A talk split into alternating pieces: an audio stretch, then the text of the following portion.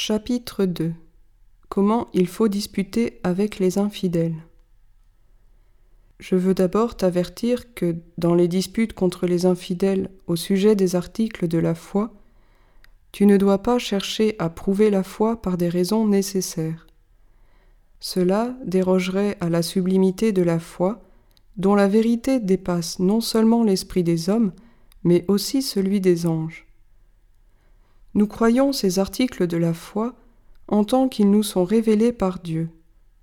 Or, ce qui procède de la vérité suprême ne peut pas être faux, et aucune raison nécessaire ne peut parvenir à détruire ce qui n'est pas faux.